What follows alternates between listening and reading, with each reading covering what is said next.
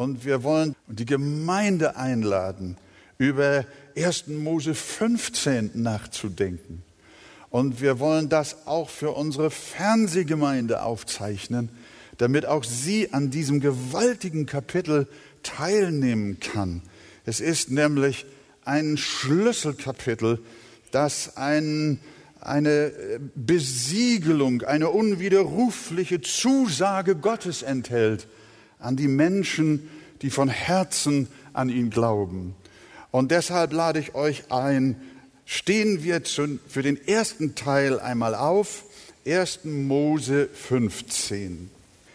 1. Mose 15, Vers 1 bis Vers 6. Nach diesen Geschichten begab es sich, dass des Herrn Wort an Abraham in einem Gesicht also erging. Fürchte dich nicht, Abraham, ich bin dein Schild, dein Lohn ist sehr groß. Abraham aber sprach, O Herr, Herr, was willst du mir geben, da ich doch kinderlos dahingehe? Erbe meines Hauses aber ist dieser Eliezer von Damaskus. Und Abraham sprach weiter, siehe, du hast mir keinen Samen gegeben, und siehe, ein Knecht, der in meinem Hause geboren ist, soll mein Erbe sein. Aber des Herrn Wort geschah zu ihm, dieser soll nicht dein Erbe sein, sondern der von dir selbst kommen wird, der soll dein Erbe sein. Und er führte ihn hinaus und sprach, siehe doch gen Himmel und zähle die Sterne, wenn du sie zählen kannst. Und er sprach zu ihm, also soll dein Same werden. Und Abraham glaubte dem Herrn und das rechnete er ihm zur Gerechtigkeit. Herr, wir haben jetzt dein heiliges, inspiriertes Wort vor uns und wir bitten dich, segne es an unseren Herzen und lass es uns verstehen durch die Weisheit des Heiligen Geistes. Amen. Nehmen wir Platz miteinander. Von Kapitel 14 wissen wir, dass Abraham den Lot befreit hatte, der in die Gefangenschaft einiger Könige geraten war, die sich mit dem König von Sodom auseinandergesetzt hatten. Dabei ging auch die Beute verloren, ging auch Hab und Gut verloren, auch des Königs von Sodom. Abraham entschloss sich, den Lot mit 300 Leuten aus seinem Hause wieder freizukämpfen. Das gelang ihm auch. Und er brachte sogar die Beute, die äh, eroberte Beute des Königs von Sodom wieder mit zurück. Und er freut, Abraham ist wieder da, hast die Leute freigekriegt, meine Familie ist wieder da, mein gefangenes Volk ist wieder da und stell dir vor, mein Gold und Silber ist auch wieder da. Weißt du, wir machen einen Deal. Die Menschen nehme ich wieder zurück und weil du so wunderbar gekämpft hast, das Gold und Silber, Hab und Gut, die Beute ist dein. Abraham hatte ja auch die Begegnung mit einem anderen König, dem von Salem, nicht von Sodom. Das war der Melchisedek, der als Priester Gottes in der Schrift vorgestellt wurde und ein Bild auf Jesus ist, und dem gab er den Zehnten. Es war eine sehr geistliche, tiefgreifende Begegnung. Und als der König von Sodom ihm die Sachen dieser Welt anbot, hat Abraham Nein gesagt. Er hat gesagt in Vers 22 und 23, Kapitel 14 noch, ich hebe meine Hand auf zu dem Herrn, zu Gott, dem Allerhöchsten, dem Besitzer Himmels und der Erde, dass ich von allem, was dir gehört, nicht einen Faden noch Schurem nehmen will, damit du nicht sagen kannst, ich habe Abraham reich gemacht. Er wollte von dem Reichtum dieser Welt keinen Profit in dem Sinne ziehen, dass die Welt Ruhm hat an diesem Mann Gottes. Und nun kommt Kapitel 15, Vers 1. Nach diesen Begebenheiten, so fängt unser Text an, geschah das Wort des Herrn an Abraham in einer Offenbarung. Und die Stimme lautet, Abraham, fürchte dich nicht. Ich bin dein Schild und dein sehr großer Lohn. Das war Gottes Antwort für seinen Verzicht auf weltliche und möglicherweise sündhafte Vorteile. Abraham, ich bin dein Schild. Die Psalmen sprechen oft davon, aber du, Herr, bist ein Schild um mich, bist meine Herrlichkeit und der mein Haupt erhebt. Das Neue Testament spricht auch von dem Schild des Glaubens. Wir erfahren Bewahrung unseres Glaubens durch unseren Herrn selber. Und dann sagt Gott zu dem treuen Abraham, Abraham, hör mal, wenn du auch auf alles verzichtest, was der König von Sodom dir angeboten hat, ich habe einen Lohn für dich. Und das bin ich selber. Abraham, ich bin dein sehr großer Lohn. Nicht nur ich bin dein Lohn, auch nicht nur ich bin dein großer Lohn, sondern ich bin dein sehr großer Lohn. Er, der sogar seinen eigenen Sohn nicht verschont hat, sondern ihn für uns alle dahingegeben hat, wie sollte er uns mit ihm nicht alles schenken? Das ist ein Hinweis auf Jesus. Gott schenkt sich uns selbst als seinen Lohn in Jesus Christus. Deshalb das berühmte Wort aus Psalm 73, wenn ich nur dich habe, so frage ich nichts nach Himmel und Erde. Lieber Christus ohne Besitz als Besitz ohne Christus. Paulus hat gesagt, ich achte alles für Schaden gegenüber der alles übertreffenden Erkenntnis Christi Jesu meines Herrn, um dessen Willen ich alles eingebüßt habe. Und ich achte es, hör mal, für Dreck, damit ich Christus gewinne. Mose hat die Schätze Ägyptens für gering geachtet. Er hat mehr Reichtum in der Schmach Christi gesehen als an allem, was ihm Ägypten zu bieten hat. Und ich glaube, dass Abraham sich sehr gefreut hat, als Gott so zu ihm gesprochen hat. Abraham, sei nicht traurig, du hast nichts verloren, sondern du hast einen ganz großen, einen sehr großen Lohn. Und das bin ich, der Herr, dein Gott, Jesus Christus.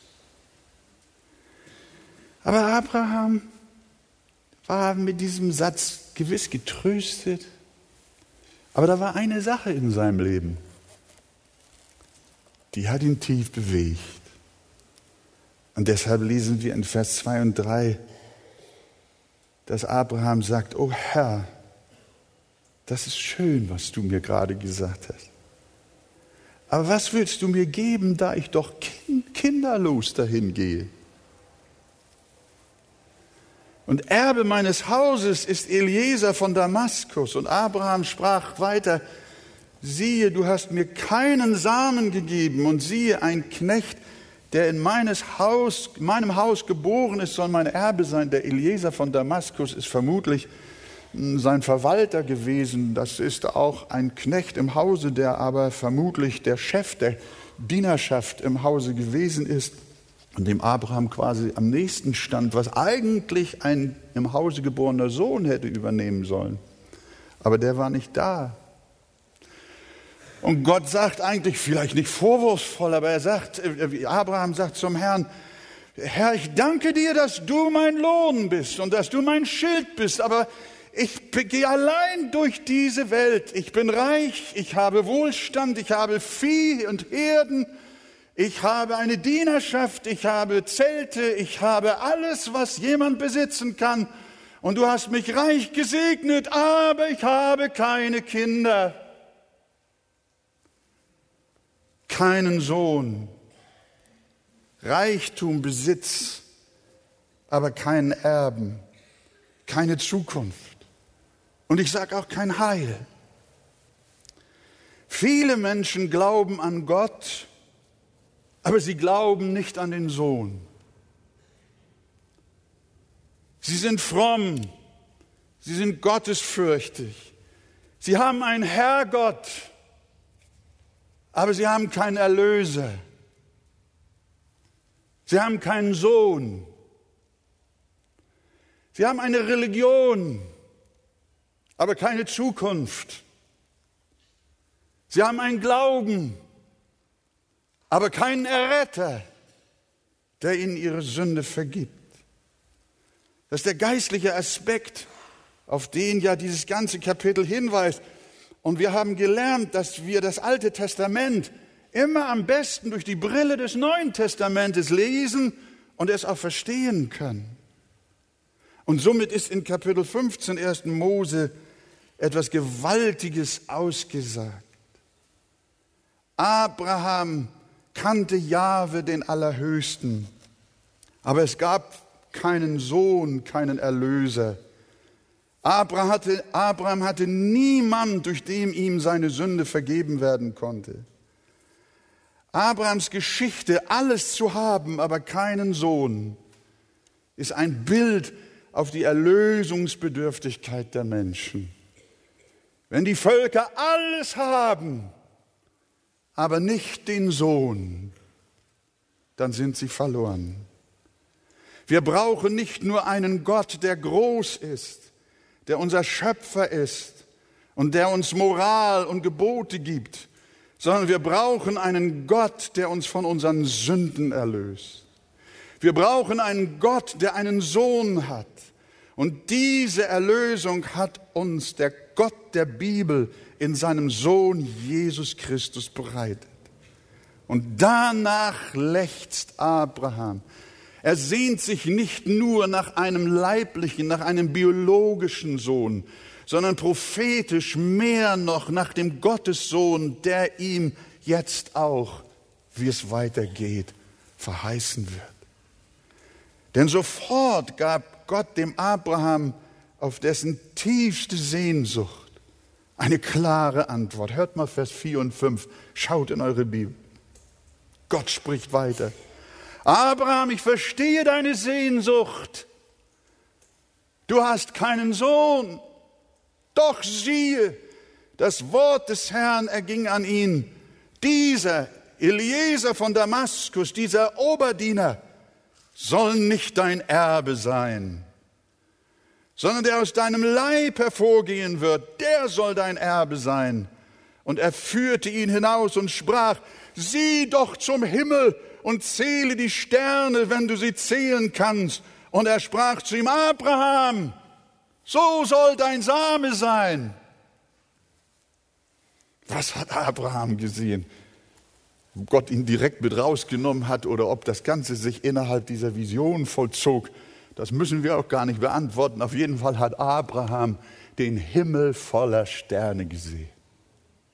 Ich war mal in der Frühzeit meines missionarischen und Verkündigungsdienstes in Südafrika, in Lesotho, in einem fernen Dorf, wo man kein Auto, wo man mit keinem Auto mehr hinkommen kann. Und da haben wir eine kleine Kirche eingeweiht. Ich hatte auch kein Bett zum Schlafen und äh, habe mich quasi in der dunklen Nacht darum getrieben in einer Steinkirche, die nicht fertig war, die zugig war, bin ich rausgegangen und habe die Nacht fast unter dem südafrikanischen Sternenhimmel verbracht. Ich habe den Himmel gesehen. Ich werde einen solchen Sternenhimmel nie wieder vergessen. Das hat mich an Abraham erinnert. Gott sagt, zähle die Sterne. Noch einmal, diese Verheißung betraf nicht nur die Menge seiner biologischen Kinder, aus der das jüdische Volk hervorgehen sollte, sondern in erster Linie die Menge seiner geistlichen Kinder, die ihm über den Sohn der Verheißung Isaak, Jakob und Judah und weiter über Boas, David, Salomo, Hiskia und Manasse den einen herrlichen und ersehnten Sohn Jesus Christus bringen sollten.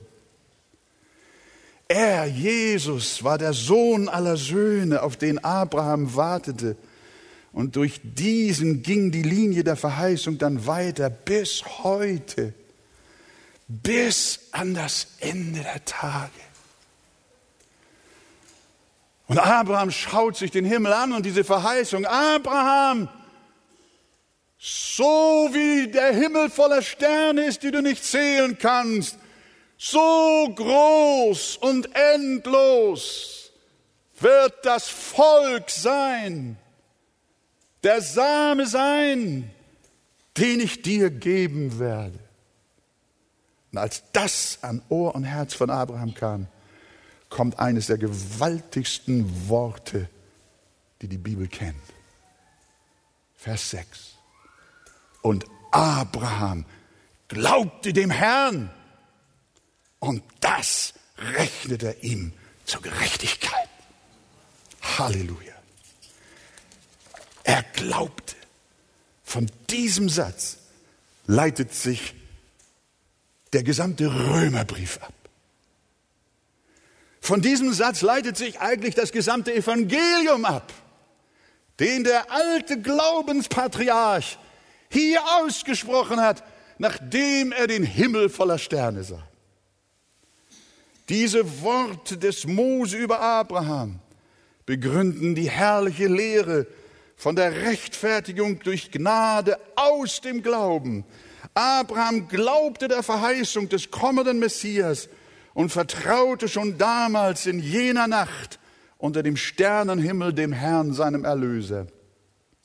Und aus diesem ihm gewährten Glauben wurde ihm die Gerechtigkeit zugerechnet, die vor Gott gilt.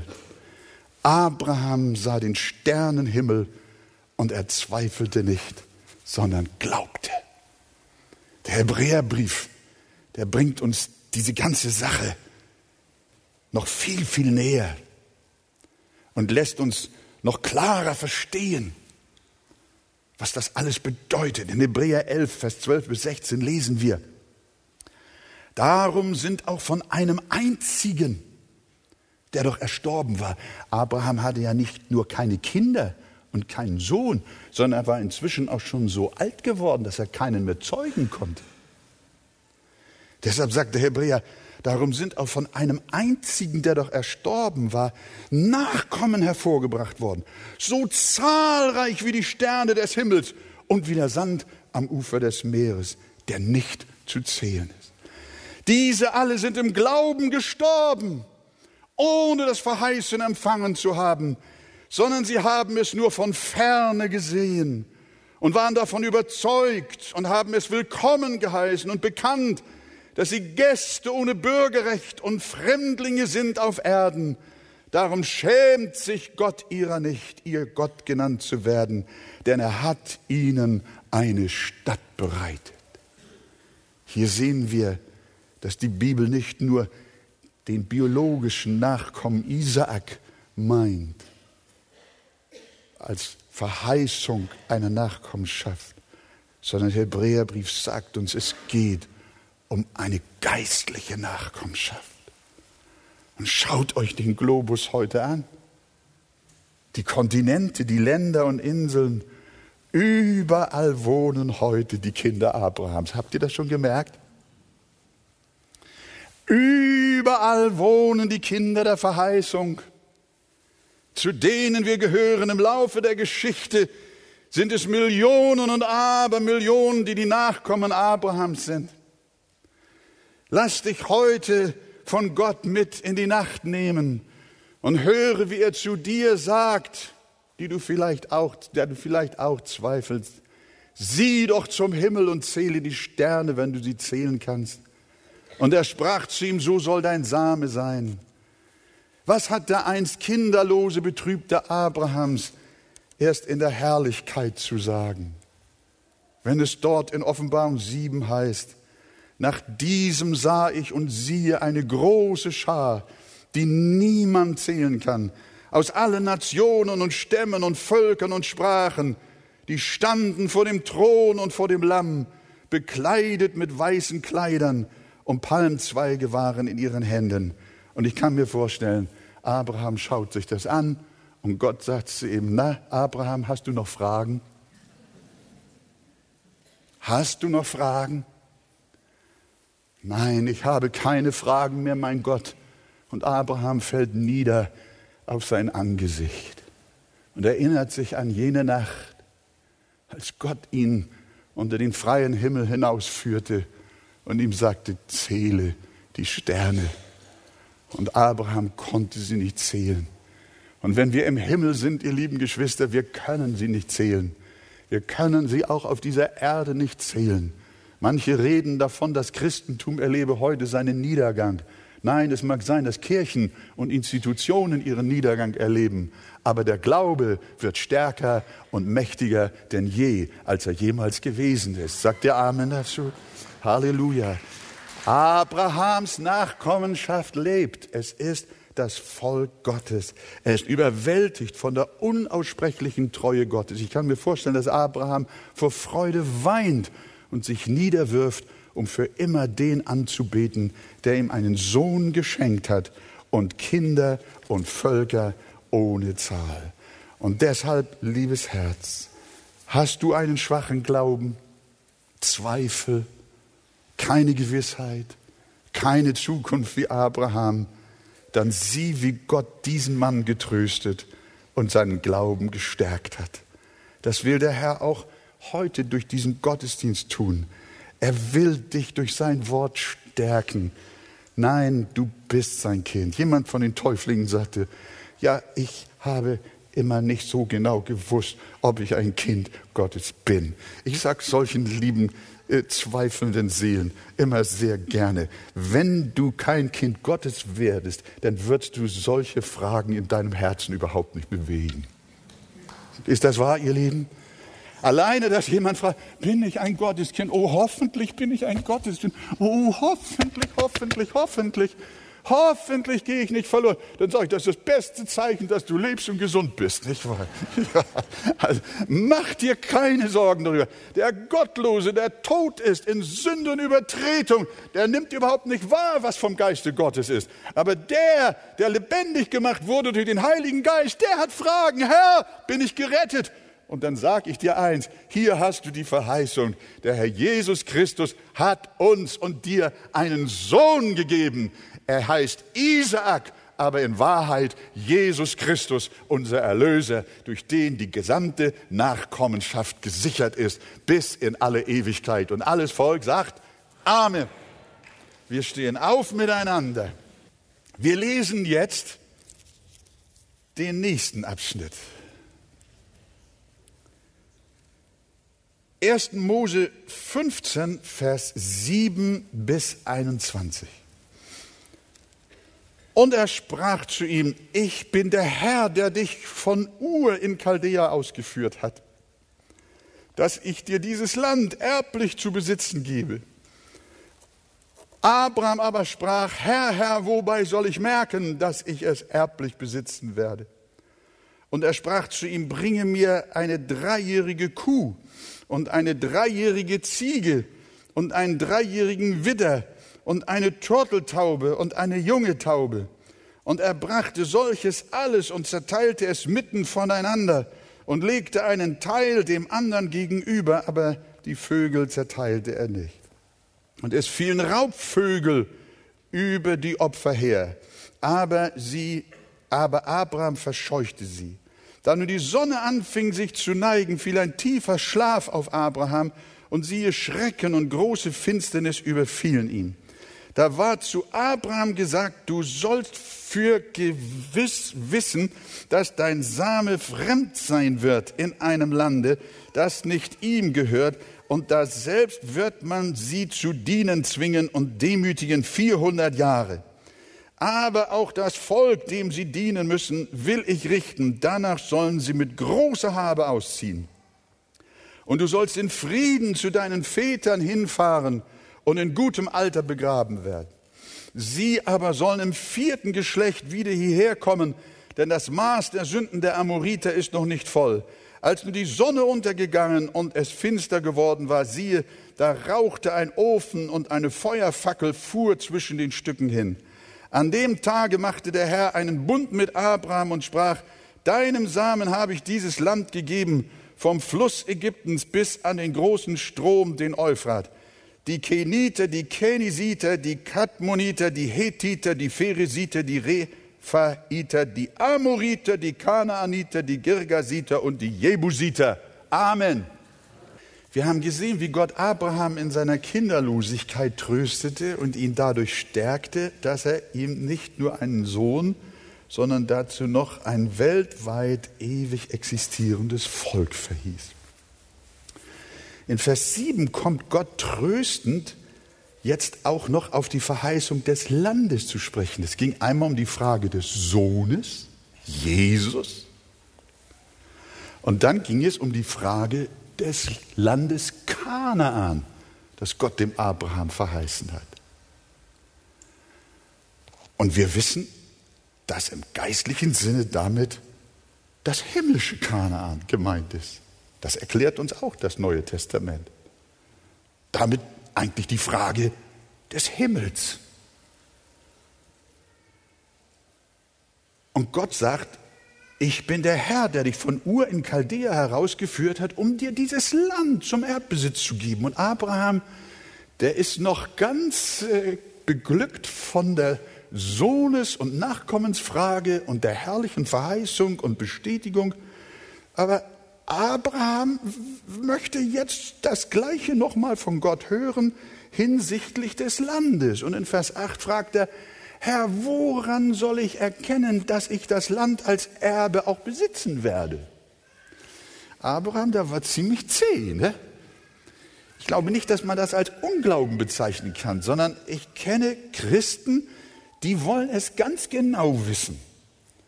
Und ich habe mal mit Gottes Kindern zu tun gehabt, die haben mir Löcher in den Bauch gefragt bezüglich des Himmels. Und dann habe ich zu ihnen gesagt, wisst ihr, ich kann euch auch nicht mehr sagen, das Beste ist, ihr lest die Bibel, nicht? Äh, aber sie hatten eine solche Sehnsucht, ein solches Verlangen. Ist das wahr? Ist das alles unser? Werden wir das besitzen? Werden wir dieses Land wirklich besitzen? Wie ist dieses Land? Und Abraham sagt, Herr, ist das wirklich wahr? Es kann kaum angehen. Du hast vom Sohn her mir gesagt, ich werde Nachkommen haben wie Sterne am Himmel und wie Sand am Meer. Danke, dass ich das weiß. Aber erklär mir noch mehr bezüglich des Landes, das du mir verheißen hast. Auch hier dürfen wir die alttestamentlichen Texte, wie gesagt, durch die Brille des Neuen Testamentes verstehen. So wie es bei der Nachkommensfrage in erster Linie um die geistlichen Nachkommen gegangen ist und Abraham nicht vorrangig biologischer Vater der Juden geworden ist, sondern der Vater aller Glaubenden auf der ganzen Erde, wie wir lesen in der Schrift, so geht es auch hier nicht in erster Linie um irdisches Land, das irdische Kanaan, sondern um das himmlische, und das geht wiederum auch aus Hebräer 11 hervor. Hört mal und liest mit, Hebräer 11, Vers 8 und 9. Durch Glauben gehorchte Abraham, als er berufen wurde, nach dem Ort auszuziehen, den er als Erbteil empfangen sollte. Und er zog aus, ohne zu wissen, wohin er kommen werde. Durch Glauben hielt er sich in dem Land der Verheißung auf, wie in einem Fremden und wohnte in Zelten mit Isaak und Jakob, den Miterben derselben Verheißung. Und jetzt kommt es. Er lebte dort in dem irdischen verheißenen Land Kanaan. Aber dort lebte er in Zelten. Denn er wartete dort auf die Stadt, welche die Grundfesten hat, deren Baumeister und Schöpfer Gott ist. Abraham wohnte dort im verheißenen irdischen Kanaan, aber er suchte noch ein anderes Vaterland. Er suchte noch ein anderes Land. Er war noch nicht zufrieden. Abraham wusste, dass die Verheißung Gottes mehr auf eine himmlische Stadt, auf ein himmlisches Land abzielte, als auf ein irdisches Land. Und darum heißt es von ihm und den anderen Glaubenden des Alten Testamentes, hört mal weiter, Hebräer 11, diese alle, da ist Abraham mit eingeschlossen, sind gestorben ohne das Verheißene empfangen zu haben, sondern sie haben es nur von ferne gesehen und waren davon überzeugt und haben es willkommen geheißen und bekannt, dass sie Gäste und Bürgerrechte und Fremdlinge sind auf Erden, denn die solches sagen, geben damit zu erkennen, dass sie ein anderes Vaterland suchen.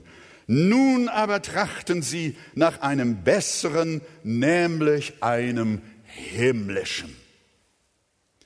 Die Frage des Abraham ist also eine prophetisch geleitete Frage, die im Endeffekt lautet, Herr, woran soll ich erkennen, dass ich das himmlische Kanaan mit meinem mir verheißenen Volk auch als Erbe besitzen werde? Und auf uns heute Morgen bezogen, woher weiß ich, dass der Himmel mein Erbteil und meine ewige Heimat ist? Das ist die Frage. Nicht aus Unglauben, sondern aus Spannung, aus Vorfreude, fragt Abraham. Er möchte etwas mehr wissen über seine ewige Heimat. Und jetzt kommt Gott. Eine spannende Sache. Nicht leicht zu verstehen. Wenn ihr Freudigkeit habt, gucken wir uns das gemeinsam an. Gott antwortet auf Abrahams Frage nach der Sicherheit des Himmels. Bring mir eine dreijährige Kuh und eine dreijährige Ziege und einen dreijährigen Witter und eine Turteltaube und eine junge Taube. Und er brachte das alles und zerteilte es mittendurch und legte jedes Teil dem anderen gegenüber. Aber die Vögel zerteilte er nicht. Auf den Befehl des Herrn hin offensichtlich zerteilte Abraham die Kuh, die Ziege und den Widder in zwei Hälften, beide Hälften gegenüber, hintereinander, sodass eine Linie zwischen den Teilen entstand. So hat der Herr es ihm gesagt. Was bedeutet das? In den Hauskreisen sollt ihr das dringend vertiefen. Die Bibel spricht nicht viel darüber, aber doch. In Jeremia 34, Vers 18 und 19, da kommt eine solche Sache auch wieder vor. Da ist die Rede von Männern, Fürsten und Priestern, die den bestehenden Bund Gottes missachtet haben, obwohl sie zur Bestätigung des Bundes durch ein in zwei Stücke zerteiltes Kalb hindurchgegangen waren. Das müsst ihr in Jeremia nachlesen. Und mit einer solchen symbolischen Handlung, dem Hindurchgehen durch die Tierhälften, bestätigten beide Bundesparteien, dass sie ihre getroffenen Vereinbarungen halten wollten. Also die beiden Vertragspartner gehen durch, durch das, durch, die, durch das Blut eigentlich, und sagen damit, jeder, wenn ich diesen Bund nicht halte, dieses Versprechen nicht einlöse, dann kostet es mich mein Leben wie genau das Leben der Tiere, die hier liegen dann bin ich bereit, mich zerteilen zu lassen. Es ist im Grunde genommen eine Art Eid, ein Schwur. Also was ordnet Gott hier an? Abraham soll zur Besiegelung der Landesverheißung genau eine solche Bundesbestätigung vorbereiten, bei der der Herr als ein Vertragspartner und Abraham als der andere Vertragspartner jeweils durch die Tiere hindurchgehen. Abraham und Gott. Ein Bund bezüglich des Himmels. Abraham, der Himmel ist dein, wenn du meinen Bund hältst. Und ich verspreche dir, ich werde meinen Teil erfüllen. Aber bevor Abraham dazu kommt, jetzt da durchzugehen, habt ihr gelesen, kommen Raubvögel.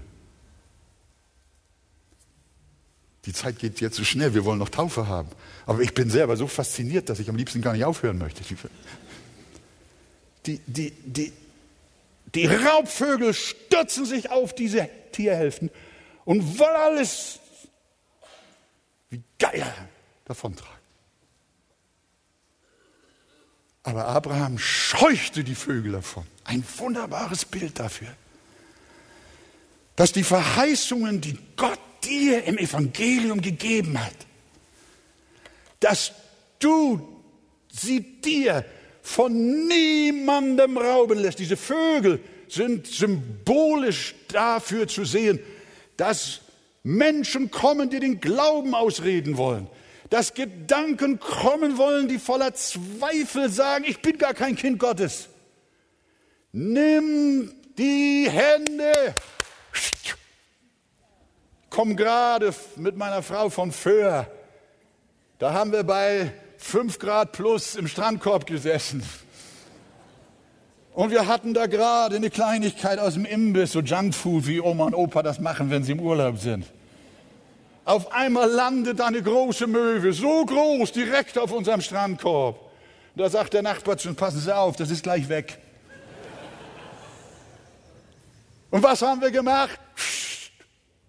Und ich sag dir eins, halte das Evangelium fest. Und das sind nur zwei Verse. Merkt ihr, man kann über ein Kapitel ein ganzes Jahr predigen.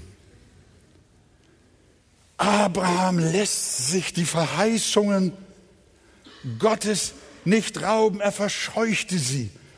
Aber bevor Abraham mit dieser Prozedur, die Gott mit ihm vereinbarte, durchgeführt werden konnte, lesen wir in Vers 12, und es geschah, als die Sonne anfing sich zu neigen, da fiel ein tiefer Schlaf auf Abraham, und siehe, Schrecken und große Finsternis überfielen ihn.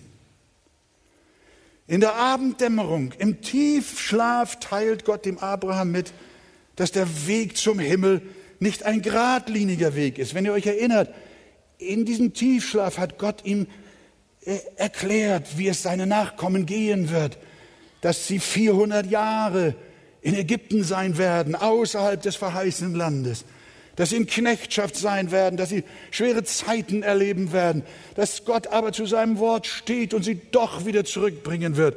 Gott gibt dem Abraham im Tiefschlaf, da liegen die Tierhälften und Abraham schläft. Und Gott redet zu ihm und erklärt ihm, wie der Weg zum Himmel ist.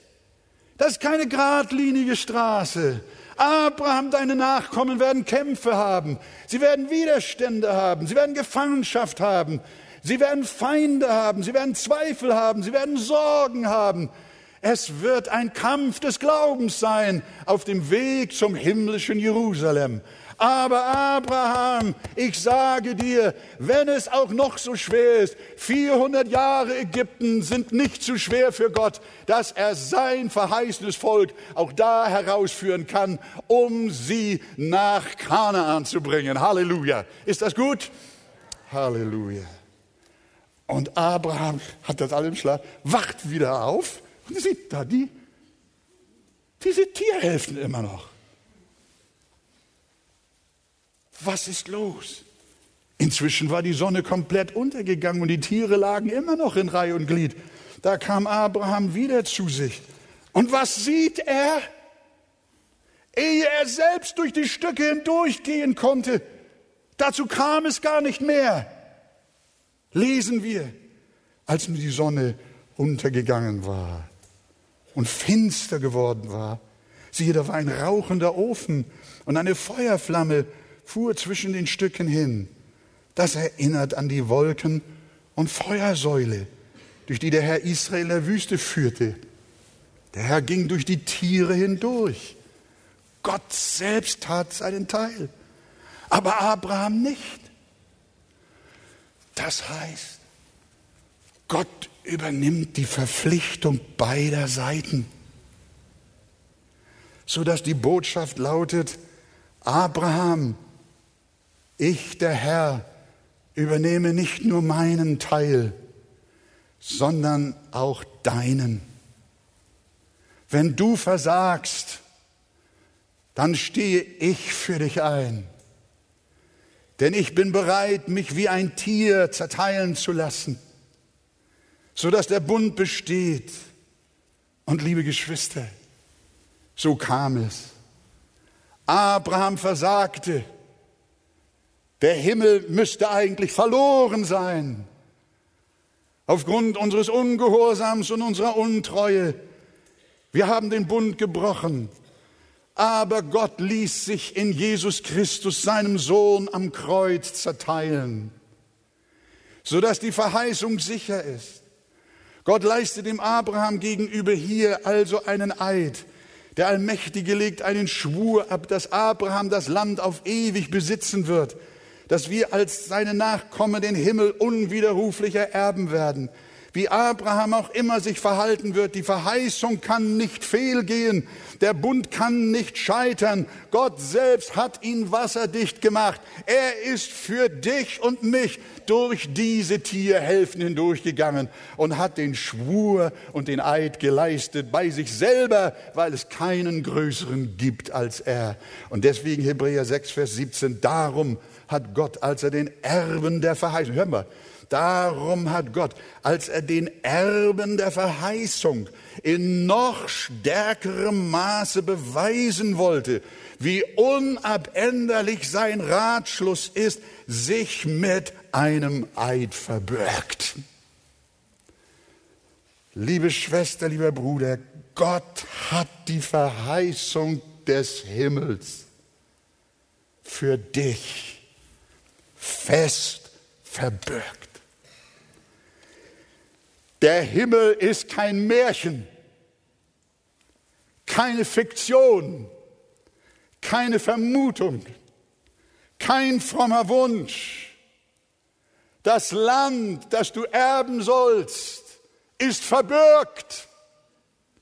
Abraham, es gehört dir und es bleibt dir und es gehört deinen Nachkommen und niemand soll es dir rauben. Der Himmel ist Wahrheit, Realität. Jesus hat sich für unser Versagen zerteilen lassen. Er hat sich für unsere Sünde zerschlagen lassen. Er hat alle Bundesverpflichtungen auf sich genommen. Er hat seinen Gehorsam erfüllt und unseren Ungehorsam getragen und mit dem Tod bezahlt. Und wir sind frei. Und Paulus sagt, Timotheus, wenn wir untreu sind, so bleibt er doch treu. Er kann sich selbst nicht verleugnen. Und da deshalb noch einmal zu Vers 6. Abraham glaubte dem Herrn und das rechnete er ihm zur Gerechtigkeit. Hast du verstanden? Wenn du wissen willst, ob die Verheißungen sicher sind, dann lies 1. Mose 15 und du hast die Bestätigung. Gott ist kein Lügner, sondern er verbirgt sich selbst. Dir gehört das Heil und dir gehört das Land. Dir gehört der Sohn und dir gehört auch Kanaan. Heute, jetzt, morgen und für immer und in alle Ewigkeit. Und wenn ihr euch taufen lasst, dann nehmt diese Verheißung mit ins Wasser. Niemand kann es euch rauben. Und wenn die Vögel kommen, scheucht sie weg. In Jesu Namen. Sagen wir alle Amen? Halleluja. Preis dem Herrn. Jetzt, Dankeschön.